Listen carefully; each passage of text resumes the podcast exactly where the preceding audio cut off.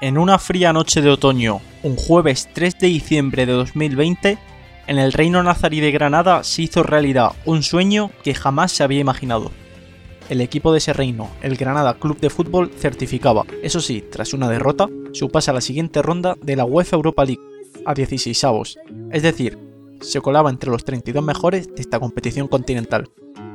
En una mala racha propia de resultados, desde Chipre llegaban noticias de que el Omonia conseguía un inesperado 2 a 1 contra el PAOK griego que hacía realidad la proeza.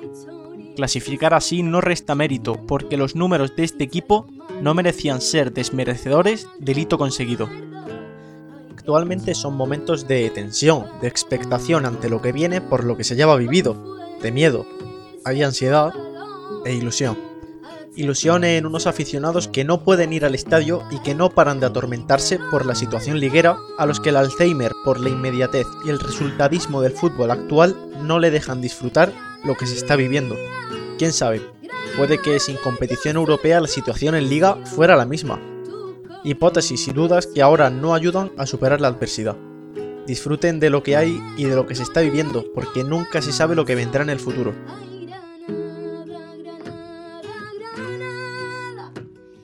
Porque, ¿cómo se vive en el estadio la noticia de que, pese a perder, acabas de volver a hacer historia? Eso mismo nos responde Rafael Lamelas, redactor de Deportes en Ideal. La verdad es que las sensaciones en el estadio, viéndolo como periodista, yo creo que fueron las mismas que cualquiera que, que, estuviera en su casa, porque en todo momento estábamos al corriente de cómo iba el partido del Omonia con el PAOK. Por tanto, desde el primer momento que se adelantó el Omonia, luego con el empate y posteriormente con el tanto que le dio ya el triunfo al conjunto de Chipre, pues sabíamos en cada momento en qué situación estaba en Granada y cómo estaba saliendo beneficiado de, esa victoria del conjunto de, de, Nicosia. Por tanto, bueno, una sensación agradable el hecho de estar contemplando en directo una derrota que resultó ser más dulce de lo esperado y que evidentemente pues eh, permitió ver una imagen que no es insólita pero es poco habitual. Dos equipos que celebran, uno por ganar y clasificarse, que fue el PSV, y el otro, el Granada, por perder y también clasificarse, ¿no?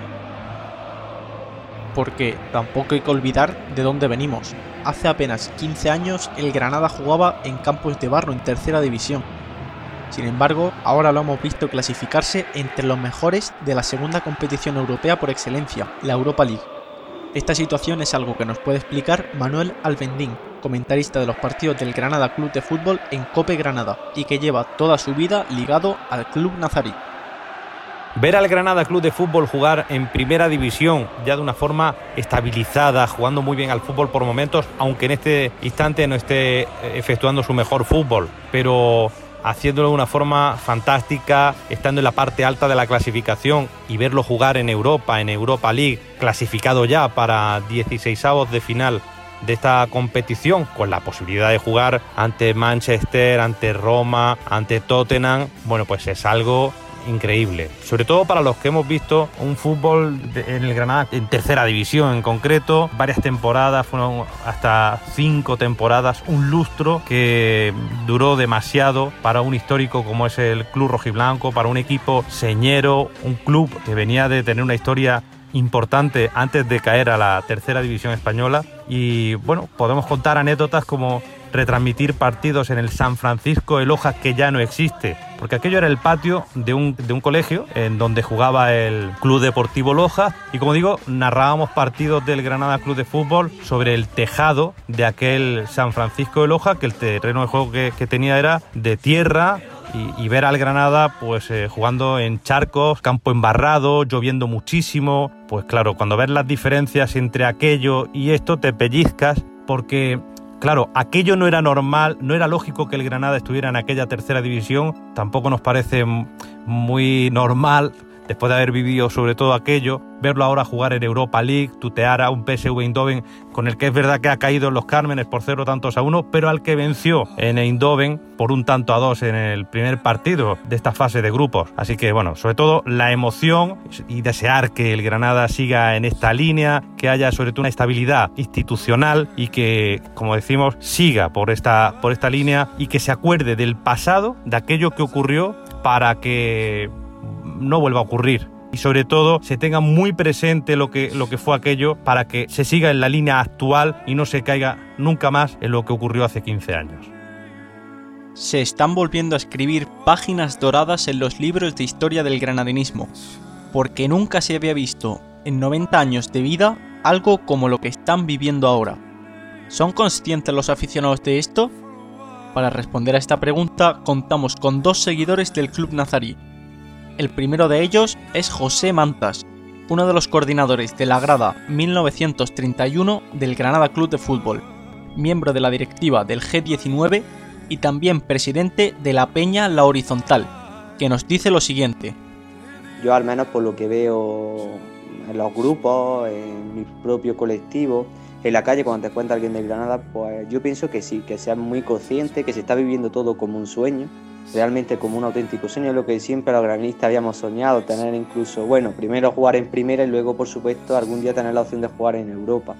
Y esta temporada se ha conseguido, hemos visto a Granada no solo pasar las fases previas, sino para más INRI en fase de grupo. Y encima poder pelear por un primer puesto, aunque bueno, al final fue segundo y pasamos incluso a 16 avos. Esto ha pasado todas las expectativas, yo creo, de cualquier granavinista a día de hoy.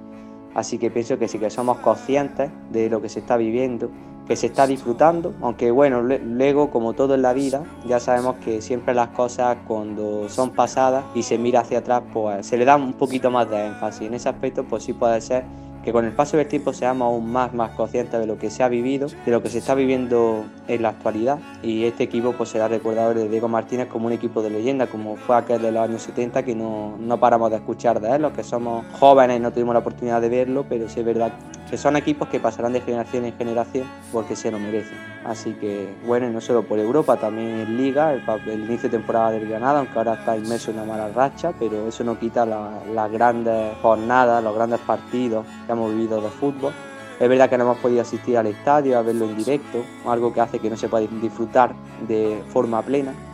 pero bueno, eso no quita todo el mérito a este equipo y que aunque sea desde casa, pues la, estamos disfrutando y seguro que seguiremos haciéndolo porque este equipo es de leyenda. El segundo aficionado es José Antonio Fernández, perteneciente a la Peña Granadinista del Altiplano y que nos cuenta esta reflexión. Mi impresión es que no somos del todo conscientes de lo que estamos viviendo y eso creo que lo hace aún más increíble. El hecho de no poder acudir al estadio, de compartir en directo los éxitos del equipo, tanto con los jugadores como con los propios aficionados, hace que aunque todos sepamos que estamos haciendo historia, nos hemos perdido esos momentos de mirarnos las caras el uno al otro ¿no? y, corroborarlo. De gritar, de saltar, de cantar, donde es nuestra bufanda. Al final es una pena no haber podido vivir en directo estos hitos para la historia del club porque son momentos que no vamos a poder recuperar.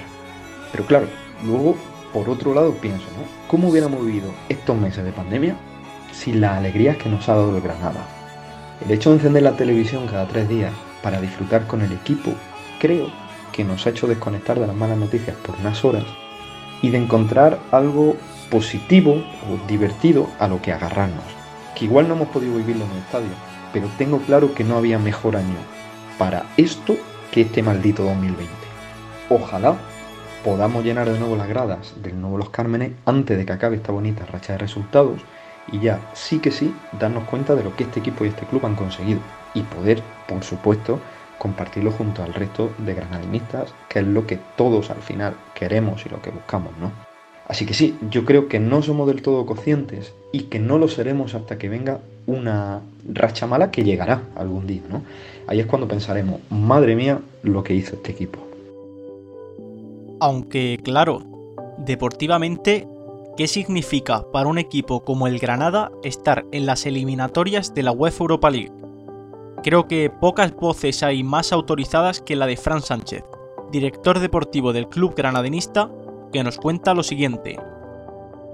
Deportivamente, para el Granada Club de Fútbol, estar en 16 avos de final por primera vez en su historia, creo que es un premio y un reconocimiento al gran trabajo realizado tanto esta temporada como la temporada anterior, en la cual se consiguieron los mejores resultados de la historia del club. Y bueno, pues para esta nueva temporada es un reto muy ilusionante para todos, pues afrontar por primera vez en nuestra historia tres competiciones como son Primera División Española, Copa del Rey y Europa League Ya era difícil pasar las fases previas que este año por la situación del COVID pues eran eliminatoria a partido único, se pasaron con un gran trabajo de todo el equipo y bueno, pues hemos tenido que afrontar una clasificación para 16 sábados de final también muy complicado en la fase de grupos, con rivales de mucha entidad como el PAOK de Salónica, que este verano eliminó en la fase previa de Champions al, Benfica, por ejemplo, el PSV Eindhoven, que en su día pues, fue campeón de UEFA y de Champions League, y el Omonia de Nicosia, que también pues, nos puso las cosas muy difíciles. ¿no? Entonces, bueno, pues creo que deportivamente supone un gran mérito y un gran trabajo por parte de, este grupo de jugadores, de cuerpo técnico y en general de toda la estructura del club, que siguen pues haciendo historia desde la humildad, desde el respeto, desde el, partido a partido y bueno pues el Granada Club de Fútbol en el, próximo sorteo está, entrará en el bombo eh, con la posibilidad de enfrentarse a grandes rivales a nivel europeo y bueno pues es un mérito, un gran reconocimiento que tenemos que disfrutar todos. Lo que está claro es que, pase lo que pase de aquí al final, la temporada por la cual ya navegamos cerrando el primer tercio de competición será recordada para siempre en la historia del Club de la Alhambra.